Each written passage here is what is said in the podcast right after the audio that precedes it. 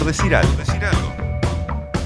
En este bloque de PDA nos vamos a apartar un poquito de la actualidad de los Juegos Panamericanos para tocar otro tema, el de la ley del deporte. Nos vamos a meter en otra actualidad, porque realmente lo que está sucediendo con respecto a la ley del deporte, un tema que hemos seguido de cerca durante su, construcción, su discusión en la Comisión Especial de Deportes del Senado, eh, ha tenido este martes una novedad y un punto muy importante que es eh, que sesionó la Comisión Especial de Deporte con el senador Pedro Bordaberry, vicepresidente de la misma, presidiendo ahí la, la sesión con los senadores Carlos Baraybar, Carlos Cami, Juan Castillo, Rubén Martínez Huelmo y Yerú Pardiñas como eh, miembros de esta comisión y con los invitados el profesor Fernando Cáceres y el asesor doctor Federico Perroni por parte de la Secretaría Nacional del Deporte.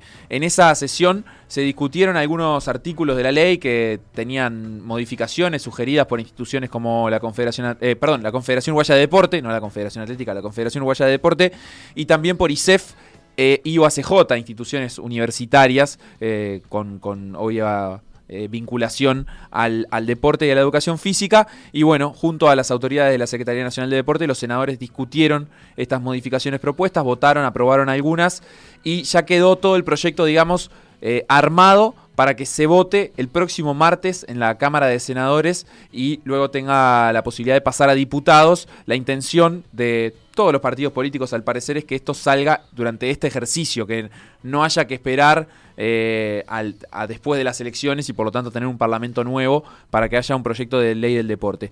Está en línea el profesor Fernando Cáceres, que estuvo presente en esa sesión, secretario nacional del deporte. ¿Cómo está, Fernando? ¿Qué tal? Este, buenos días y muchas gracias por la invitación. Bueno, muchas gracias a vos por, por dedicarnos estos minutos. Sabemos que andás en, viaje eh, por el norte de nuestro país, pero bueno, queríamos interiorizarnos sobre cómo había sido el tono de esta sesión. Hubo algunos temas en, discusión, principalmente en lo que respectaba a las... Eh, modificaciones que proponían ISEF e IOACJ eh, con respecto a las definiciones de, deporte y educación física y también con respecto a la posibilidad de la Secretaría Nacional de Deporte de aportar y de eh, tener cierta injerencia en, la, en, la, en el armado de los planes de estudio. Bueno, mira, me gustaría hacer algunos comentarios para darle un marco a esto. Lo primero es decir que, que de aprobarse esta ley estaríamos... Eh, estaríamos eh, consolidando un hecho histórico que es la primera ley nacional del deporte. Eh, nuestro país nunca tuvo una ley nacional del deporte, no obstante, múltiples intentos realizados en los últimos 30 años que no prosperaron por diferentes motivos. Nosotros mismos, eh, cuando ocupábamos este, con parte del equipo actual, inclusive, el primer eh, el primer gobierno del doctor Tabaré Vázquez presentamos una iniciativa que siguiendo el modelo español era muy exhaustiva en el desarrollo de los temas y que tenía un articulado muy numeroso y que terminó no pudiéndose aprobar y cuando no se aprueba dentro de un ejercicio necesariamente debe ser presentado en otro y, y comenzar de cero. O sea que lo primero es decir que estamos ante un hecho importante para el deporte nacional. Claro, Segundo, déjame detenerme ahí un segundito. ¿Por, qué, ¿Por qué, vos me decías, no se aprobó en el primer ejercicio? ¿Por qué no se presentó y no se trabajó en esto durante el segundo ejercicio, durante la presidencia de Mujica? No te sabría decir porque yo no formé parte de ese equipo, pero te diría que cada vez que se presenta un proyecto eh, de estas características y no prospera, eh, después siempre hay una pausa, un, un tiempo reflexión. Eh, en mi caso, este, ese tiempo de reflexión lo hice desde fuera de las estructuras de gobierno y al iniciar el periodo, eh, eh, como resultado de, la evaluación, de, identificar las causas por las que no se había aprobado el proyecto anterior, impulsé la redacción de un nuevo proyecto de ley, no siguiendo ese ese paradigma español que es tan exhaustivo, con articulados tan numerosos, sino yendo a un proyecto de ley de pocos artículos de carácter general que establecieran los principios generales del deporte y de su organización. Y, bueno, y de esa manera se empezó a trabajar en el año 2015 y ahí vienen algunos otros comentarios. Desde el 2015 el equipo de asesoría jurídica de la Secretaría Nacional del Deporte ha consultado en todo este tiempo a, diferentes actores del deporte nacional comprendido en su o entendido en su más amplio concepto, en su más amplia definición. Y eh, se logró este proyecto de ley que fue presente anteproyecto que fue presentado al Parlamento, que ingresó por Cámara de Senadores y que lleva un tiempo de trabajo. El segundo comentario es que eh, yo quiero agradecer muy especialmente a los senadores que integran la Comisión Especial de Deportes del Senado, porque en un año tan especial como el año electoral, eh, donde se ha hecho una selección de proyectos priorizados para poder aprobarlos este año, incluyeron este proyecto de ley nacional del deporte. Y, lo han hecho porque son eh, senadores, legisladores muy sensibles al tema que reconocen la importancia de contar con un proyecto nacional, de ley nacional para el deporte uruguayo. Eh, el tercer punto a destacar es que hemos trabajado en conjunto. No es frecuente eh, que se invite por parte de alguna de las comisiones parlamentarias que se invite a personas que no son legisladores ni parte de sus equipos a integrarse en el trabajo. Y por ese motivo, en particular y muy especialmente el doctor Federico Perroni, eh, participó de reuniones de trabajo directo con la comisión. En cuarto lugar, eh, la comisión eh, trabajó de manera muy eficiente, a, a tiempo récord, y convocando prácticamente a las instituciones, eh, dándole cabida, invitando a instituciones que tenían eh, elementos para aportar, observaciones para hacer, críticas o, bueno, opiniones sobre temas que no, no, no estarían comprendidos dentro del, del anteproyecto de ley y se levantó por lo tanto una serie de, se, identificaron una serie de, de asuntos que se sometieron a la Secretaría Nacional del Deporte para considerar eh, con atención su incorporación. Así que la Secretaría hizo un trabajo eh, a través del cual eh, logramos incorporar muchas de las observaciones que se realizaron y que se pueden apreciar en las actas de visita de diferentes instituciones. El otro elemento a destacar que no es menor es que tal cual lo que había sido nuestra voluntad y nos consta que los legisladores también eh, expresaron su voluntad en un mismo sentido, esta ley nacional fue aprobada por la unanimidad de los integrantes de la comisión que se expresaron unánimemente en todos los artículos.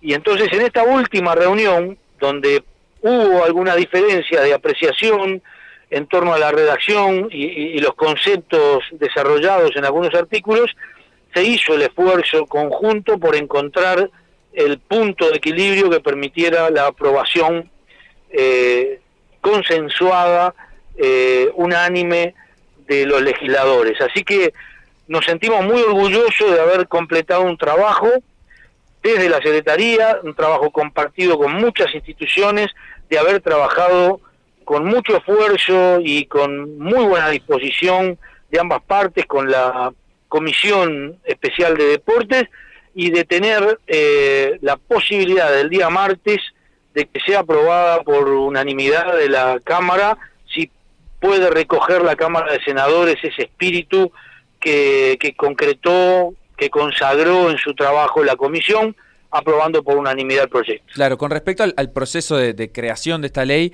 eh, me gustaría hacerte otra consulta, que es si fue esto de alguna manera una prioridad desde 2015 de este equipo de trabajo, ¿por qué se llega al último año que, en donde esto termina haciéndose con, con, todas las cosas buenas que vos remarcás, con el acuerdo de los partidos políticos, con la participación de distintos actores, pero también, y esto es una sensación totalmente personal, eh, un poco a las apuradas en el sentido de eh, la necesidad de que se pueda aprobar rápido los artículos para poder mandarlo a la Cámara de Senadores, así votarse y poder enviarse a diputados. Eh, en, definitiva, ¿por, ¿por, qué si hubo cuatro años, cuatro años y medio previos, eh, termina saliendo tan sobre el final? ¿Hay alguna explicación para eso? Sí, la explicación es que los temas abordados en la ley, aunque parezca que no, porque uno la observa y son pocos artículos, y, de, y, como te decía, apuntando a definiciones generales, eh, el hecho de que no exista una ley, eh, un antecedente, eh, hace que los temas se discutan y si uno los quiere redactar con, con, con el sentido de representación necesario, tiene que consultar a todas las partes. Y por lo tanto fue una discusión que llevó una elaboración con, con reflexiones y discusiones previas que llevaron mucho tiempo de trabajo para alcanzar este nivel de acuerdo que estamos alcanzando hoy. Nosotros hubiéramos deseado, por experiencias anteriores, eh, llegar con el anteproyecto eh, por lo menos el año pasado, claro. Eh, constituido, pero no fue posible porque, porque bueno, porque nosotros queríamos llegar con el máximo nivel de acuerdo eh, que pudiéramos alcanzar. De todas maneras, el proyecto de ley va a seguir dando que hablar. Eh, va a seguir existiendo eh, observaciones por parte de distintas instituciones que no se sienten, no se sienten plenamente identificadas con la redacción de los artículos. Nosotros mismos tenemos hoy observaciones sobre artículos ya votados. Claro, porque de alguna manera tuvieron que ceder a, las demandas de, los senadores y también de las demás instituciones. Claro, claro, no, incluso te diría que hasta por ese motivo que tú señalás, eh, que siempre ocurre, pero además porque uno va aprendiendo, ¿no? Y, va encontrando matices y este y, y, aparecen eh, nuevas eh, nuevas circunstancias que hacen que pensemos que la redacción puede ser mejor. Entonces, este, yo te diría que seguimos pensando nosotros eh, que este proyecto va a ser un proyecto fundacional, muy importante, pero que eh, va a requerir que con el transcurso del tiempo se vayan haciendo modificaciones o que por la vía de la reglamentación se sea más preciso en el alcance de sus artículos. Claro, claro. Está clarísimo eso. ¿Qué desafíos supone esta, esta ley, la aprobación de esta ley en caso de que llegue, como todo hace pensar que, va a ser antes de este, del final de este periodo, para la Secretaría Nacional de Deporte, que queda de alguna manera... Eh, creo que, el objeto principal de esta ley termina siendo eso, fortalecer el, alcance institucional de la Secretaría Nacional de Deporte dentro del espectro del panorama deportivo, dándole incluso injerencia a nivel del sistema educativo, en la posibilidad de, armar planes o de tener incidencia en el armado de los planes de estudio en, las, a los distintos niveles de, formación deportiva. Eh, ¿cómo, ¿Cómo exige esto a la Secretaría? Me refiero en, cantidad de funcionarios, en cantidad de trabajo, en objetivos, en, formas de armar política. Mira, eh, eh, sí, este, de todas maneras, si bien es, cierto lo que tú destacás, eh, yo, yo lo, presentaría de la siguiente manera.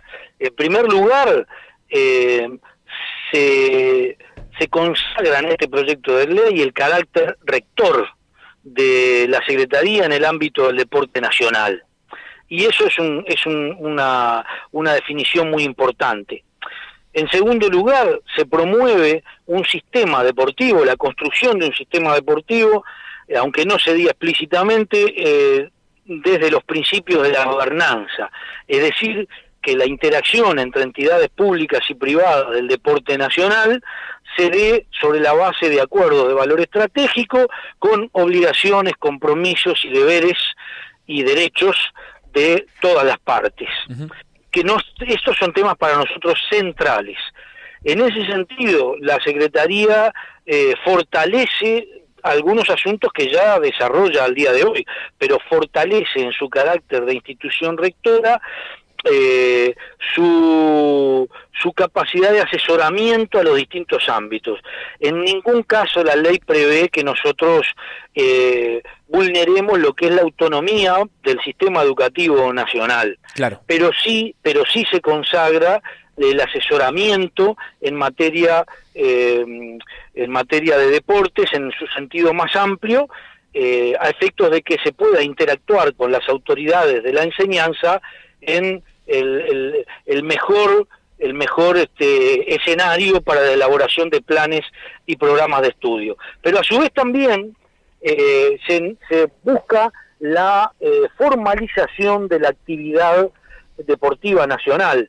Eh, hay un artículo que se va mejorando con el trabajo parlamentario que termina encomendando a la Secretaría en un plazo de 12 meses la reglamentación de, la exigencia de las titulaciones y las formaciones necesarias para asumir eh, responsabilidades eh, laborales y profesionales en los distintos ámbitos del deporte nacional. Uno de los puntos más destacados es exigir a los entrenadores deportivos eh, formación que los acredite como, como tal. Bueno, exactamente, pero no solamente en la redacción final, por eso te decía que el trabajo parlamentario enriqueció el proyecto de ley, en la redacción final del artículo, eh, lo mismo va a ocurrir con los, los preparadores físicos, los psicólogos, eh, los médicos, deportólogos, es decir, los, eh, los kinesiólogos, fisioterapeutas, es decir, que para desarrollar actividades deporte se va a solicitar la acreditación de la formación correspondiente. Eso es una novedad que no se puede implantar por la mera aprobación de la ley. Por eso habrá que reglamentarla y dar un tiempo de transición para que el deporte nacional recorra el camino de reglament que permita reglamentar las diferentes profesiones de tal manera de poder hacer exigible lo que la ley va a consagrar. Ese es un punto muy importante de la ley. En otro sentido también, a los efectos de las políticas eh, de Estado, eh, se está requiriendo que las federaciones elijan sus autoridades sujetas al ciclo olímpico, al ciclo olímpico o a los ciclos que las federaciones internacionales establezcan en relación a la disputa de sus campeonatos mundiales. Eh, eso es un dato muy importante. Este, este es un, forma parte de los artículos importantes que permiten pensar en planes estratégicos de acuerdo entre el gobierno y las federaciones para la planificación y para la asistencia económica. De alguna manera la, la, idea es homogeneizar el, digamos, el espectro de las federaciones, eh, la, duración de, de, los periodos para, para poder trabajar en coordinación con la Secretaría. Exactamente. Al mismo, al mismo tiempo no se permite la re-reelección, o sea, la reelección por segunda vez queda, queda impedida. Eso eh, también impediría a ciertos presidentes que hoy en día llevan más de 30 años en su federación eh, seguir al frente. Bueno, este, sí, porque una vez que, entra en vigencia la ley se empieza a aplicar y por lo tanto en los nuevos periodos de elecciones habrá que considerar ese aspecto. Eh, de todas maneras, eh, lo estamos, eh, también este artículo fue modificado gracias al trabajo parlamentario y a, observaciones realizadas tanto por el Comité Olímpico como por la Confederación Uruguaya de Deportes en relación a que a veces no es no es muy este no es muy frecuente contar con los recursos humanos eh, necesarios para renovaciones completas de elencos dirigentes. Entonces, eh, eh, con el trabajo parlamentario se fue llegando a la convicción de que lo mejor era eh, tratar de consagrar la alternancia de los presidentes por un máximo de dos periodos, pero el resto del equipo dirigente puede seguir haciéndolo en diferentes cargos. Bien. Y eso, pero eso es, es, un cambio radical en la cultura federativa nacional. Eh, así que te digo que la ley, aunque parezca que no es eh, una ley eh, tan abarcativa por la cantidad de artículos, sus efectos son efectos profundos en la cultura deportiva nacional. Claro, Fernando, déjame hacer hincapié en principalmente dos puntos que yo encuentro que la ley no, no señala, no establece y me gustaría saber las razones. Primero que nada, la ley no establece un sistema nacional de apoyo al deportista de alto rendimiento. No, no queda estructurado eso de ninguna manera. Tal vez nunca fue una intención de esta ley. La pregunta es ¿por qué? Mira, este, no entramos en ese nivel de, desagregación en la ley. Nosotros estamos utilizando una, una entidad eh, que fue creada en el año 2000 cuando se creó el Ministerio de Deporte y Juventud y cuyo ministro era el, recientemente fallecido este, y es diputado Jaime Trobo, que impulsó la creación de la Fundación Deporte Uruguay. En conjunto con el Comité Olímpico Uruguayo es una fundación que rige en la órbita del derecho privado. Exactamente, y que sigue, eh, que se inspira en entidades similares eh, que existen en el, en el deporte occidental y particularmente la experiencia española. Y, y entonces allí hemos, a través de la fundación, hemos diseñado estrategias eh, que se han ido mejorando, que han ido madurando, eh, en el, explícitamente en, el, en, lo que tiene que ver con el apoyo al deporte de alto rendimiento, que siempre se hace, en, porque eso es política eh, que hemos eh, instalado en la Secretaría se hace tomando como contraparte a las federaciones. Claro. Eh, es muy raro el apoyo, es muy extraordinario el apoyo al deportista individual. En general lo que se apoya es el plan de desarrollo, el plan de entrenamiento, el plan de competencia de los deportistas, no con apoyo directos al deportista, sino con apoyo directo a las federaciones y estas, a través de ellas, llega el, apoyo al deportista finalmente. Bueno, pero, tenemos casos extraordinarios porque... Claro, existen esos casos y, son en realidad las principales figuras de, nuestro deporte hoy en día por las que se hacen algunas erogaciones estatales para, para solventar presupuestos de viajes, de traslados, de, preparación. Eh, o sea, eso existe también. Existe, eh, se mirá, yo te, menciono algunos casos, justamente dos medallistas del día de ayer, eh, en, hay casos en los cuales el deportista o la deportista eh, eh, es preferible que desarrolle su periodo de entrenamiento y su, su competencia regular fuera del país. Clarísimo. Y en esos casos, como Emiliano Laza y más recientemente Débora Rodríguez, bueno, eh, la inversión que les tendría que llegar a través de la federación para, por ejemplo, el pago de los entrenadores en el exterior, hemos decidido realizarlo desde la Secretaría. Y por eso eh, el, presupuesto que requiere el entrenamiento de estos atletas en el pago del salario de los entrenadores lo realiza la Secretaría. Pero esto es excepcional. Lo mismo que en el caso de Lola Moreira, que si bien no está radicada en el exterior, viaja eh, mucho. También es muy exacto. También es muy claro como ejemplo. Lo que lo que a mí digamos eh, siempre me parece que es una demanda de los deportistas, porque lo hemos conversado con más de uno, es que el, deportista en general no sabe, no tiene los criterios establecidos de qué lo hace merecedor de estos apoyos, de, digamos, de, ser uno de estos casos extraordinarios que reciben el apoyo si es una clasificación a Juegos Olímpicos, si es obtener una medalla sudamericana, mundial, panamericana. Entonces, de alguna forma, eh, estos criterios como, como, sistema de apoyo al deportista nunca están establecidos eh, por escrito o de una forma fija e inalterable, al menos durante cierto periodo, para todos. Siempre es una cuestión que queda un poquito más sujeta al, criterio justamente de la Secretaría y de la Fundación. Sí, sí, sí, y, esto que estás diciendo eh, es así, eh, no está consagrado por escrito, aunque hemos elaborado y construido criterios, algunos de los cuales se han redactado y, y están documentados, pero no hay eh, en este caso una documentación específica que desarrolle. Tiene varias explicaciones. Eh, en realidad, la construcción de estas políticas es una construcción colectiva.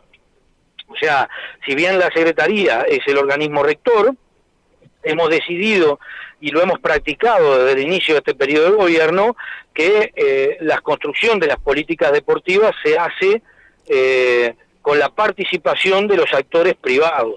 Y en ese sentido hemos hecho una construcción en activo de esos criterios, que se han ido modificando. No hay, no hay criterios establecidos en el año 2015 que hayan perdurado y permanecido eh, intocables hasta el día de hoy. Fernando, te agradecemos esta entrevista, por hoy la, vamos a dejar por acá justamente porque nos estamos quedando sin tiempo, pero seguramente pronto eh, te estaremos invitando para, para conversar de estos temas acá en el estudio. Con mucho gusto, como siempre. Muchas gracias por la oportunidad.